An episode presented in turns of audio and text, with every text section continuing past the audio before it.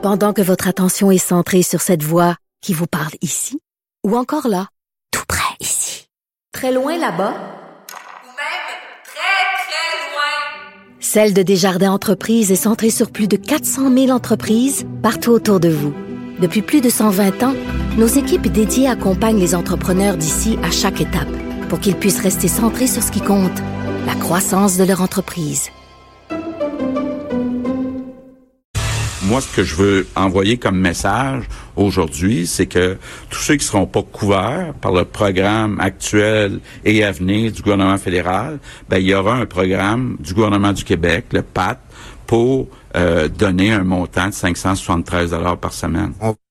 Alors, on se prend en main, hein, on l'a entendu, c'est euh, M. François Legault. On va parler avec Michel Girard, chroniqueur à la section argent, Journal de Montréal, Journal de Québec. Michel, c'est une bonne mesure selon toi?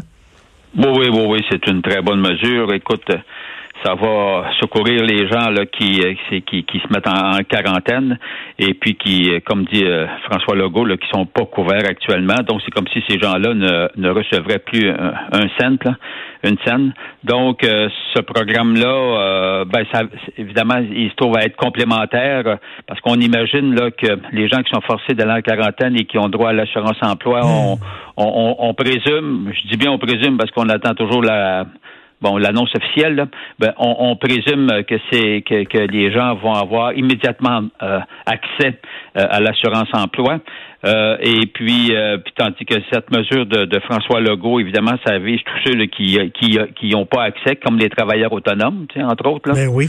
Alors donc, mon nom, c'est une très bonne mesure. De toute façon, on va s'entendre sur une chose. Là. Toute mesure qui peut aider les gens qui sont dans le trouble à l'heure actuelle et les entreprises, en, soit dit en passant, là, puis Dieu sait qu'elles sont nombreuses, euh, ne pourra que nous aider à sortir du marasme dans lequel euh, le, coronavirus eh, nous Écoute, euh, Michel, moi je connais plein de gens autour de moi qui ont perdu leur emploi, là.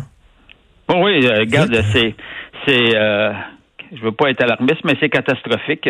Le, le, mot est exact, là, Ben est très oui. précis. Donc, on est. Tu vois, là, je viens de lire un texte là de d'un d'un grand analyste financier, et puis là, il, il disait lui la grande la grande différence avec la crise de 2008 là.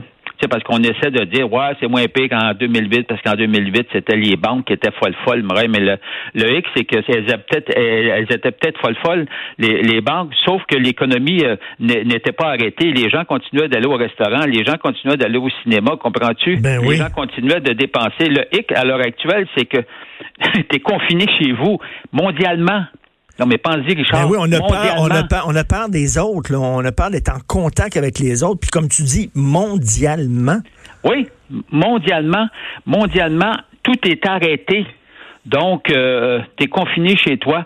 Or, euh, tu, regarde, ils ont beau nous dire, wow, ça, ça va être un impact relatif sur sur euh, le sur le PIB. Ben mon œil, là, d'ailleurs, de plus en plus d'économistes euh, croient qu'on que ça va nous entraîner en récession. Mais regarde, ça, je serais pas surpris, voyons Mais donc. là, écoute, hier, Ah, hier, arrivé, je sais Michel. pas ce que ça prend pour déclarer qu'on risque d'aller en récession. là. Oui, hier, Michel, j'étais un peu nerveux. Je regardais la bourse, j'étais nerveux. On a parlé, euh, ma femme et moi, on a appelé notre conseiller financier, celui qui s'occupe de, de nos placements, puis on a dit, écoute, là, qu'est-ce qu'on fait? Est-ce qu'on retire nos billes? Puis ça. Puis il a dit, non, non, non. Il dit, soyez patient, c'est correct. On va passer à travers la tempête. Rentrez votre tête entre les épaules. Soyez patient. Faut pas être nerveux. Mais me dire, ça prend, ça prend de la foi, on se croise les doigts, là. oui, c'est-à-dire, oui, ça prend, ça prend beaucoup de fois. Remarque, la tendance, historiquement, là, historiquement, quand on regarde l'évolution de la bourse, oui, ça monte toujours, historiquement, tu sais, sur le long terme, 20 ans, 30 ans, 40 ans. Le gros problème, le gros problème à l'heure actuelle, c'est pour les gens qui dépendent carrément de leurs revenus de la bourse, ceux qui sont à la retraite, Ben oui. Alors, le, le drame, il est là parce que sur le long terme, oui, ils ont raison, les conseillers financiers, de dire qu'on se rattrape historiquement, en tout cas, puis je ne verrai pas pourquoi que la tendance serait modifiée. Le hic, c'est que sur du court terme, pour les gens qui dépendent de leurs revenus, regarde, si tu avais un portefeuille, il a fondu, c'est pas compliqué, j'ai dit les statistiques, il a fondu, la Bourse de Toronto, il a fondu de 30% tous les marchés ont fondu de 30 à 40 Donc, je comprends que les gens qui dépendent des de leurs revenus boursiers soient extrêmement nerveux et avec raison. Maintenant, c'est sûr que le conseil est, est, relativement sage de dire, bon, écoutez, ça devrait revenir. Oui, le problème, c'est Hum, quand? hum.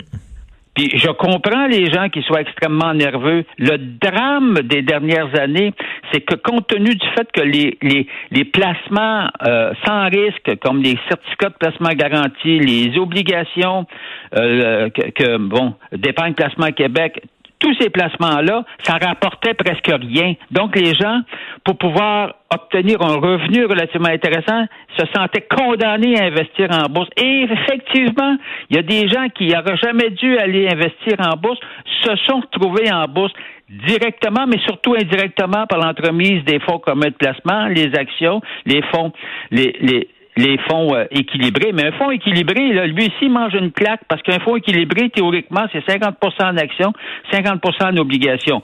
Ça allait bien pour le marché des obligations. Le problème, c'est que là, comprends-tu, lui aussi, il va, va se faire entrer dedans.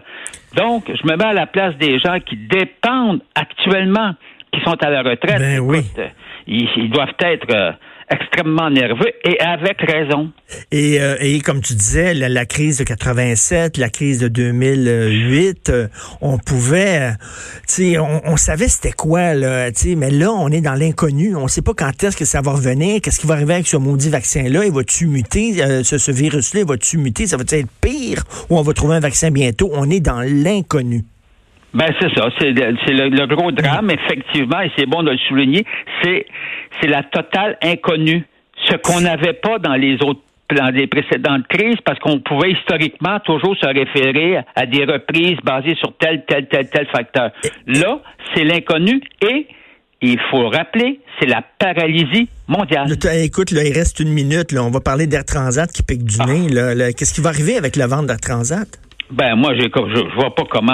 euh, Ben regarde, en principe, euh, euh, Jean-Marc Eustache, le président d'Air Transat, dit euh, Air Canada est obligé de, de, de nous acheter. Ben là, il peut bien dire ça, mais moi, je vois l'évolution de, de l'action. Tu vois, écoute, tu sais, le prix de l'action offert par Air Canada, c'est 18, et là, le titre, il a planté de 40 hier, puis après avoir chuté précédemment, il est rendu à 6 pièces et demi. Euh, regarde, c'est, c'est, je, je vois pas comment ça va pouvoir se matérialiser parce que Air Canada aussi est dans le gros trouble. L'action d'Air Canada, Richard, depuis depuis le début, 14 janvier, a fondu de 65% Sa capitalisation a fondu de, tiens-toi bien, de 9 milliards de dollars. À un moment donné, là, l'argent où, là? Ben oui. Donc, ça veut dire Bon, que... En tout cas, bref, ben, c'est-à-dire, je, je, je connais pas, évidemment, on Ben connaît oui. pas les dessous de l'entente, mais en tout cas, bref, ça, ça s'annonce pas trop bien. Écoute, ça regarde très mal. Puis la Fed, vraiment, n'a pas vraiment euh, secouru la bourse, là. Hein? Ben, c'est-à-dire, on s'est aperçu que cette annonce, euh, non, ça a plutôt fait peur, ça a eu un effet contraire. Ça veut pas dire qu'à long terme, ça va pas, ça va pas l'aider, là. Mais à court terme, en tout cas, hier, ça fait peur au marché. Et écoute, on a touché. Le, Dow Jones était en chute de 3, 3000 points. Donc, on, 3000 on points, a une pandémie euh, qui euh, menace notre santé, puis on a un tsunami qui menace notre économie. on est pogné entre les deux. C'est quelque chose. La tempête parfaite. Merci beaucoup, Michel. optimiste, Richard. Ah, il faut être optimiste, mais il faut avoir la foi. Merci, Michel. On continue à te lire dans la section argent, Journal de Montréal et Journal de Québec. Bonne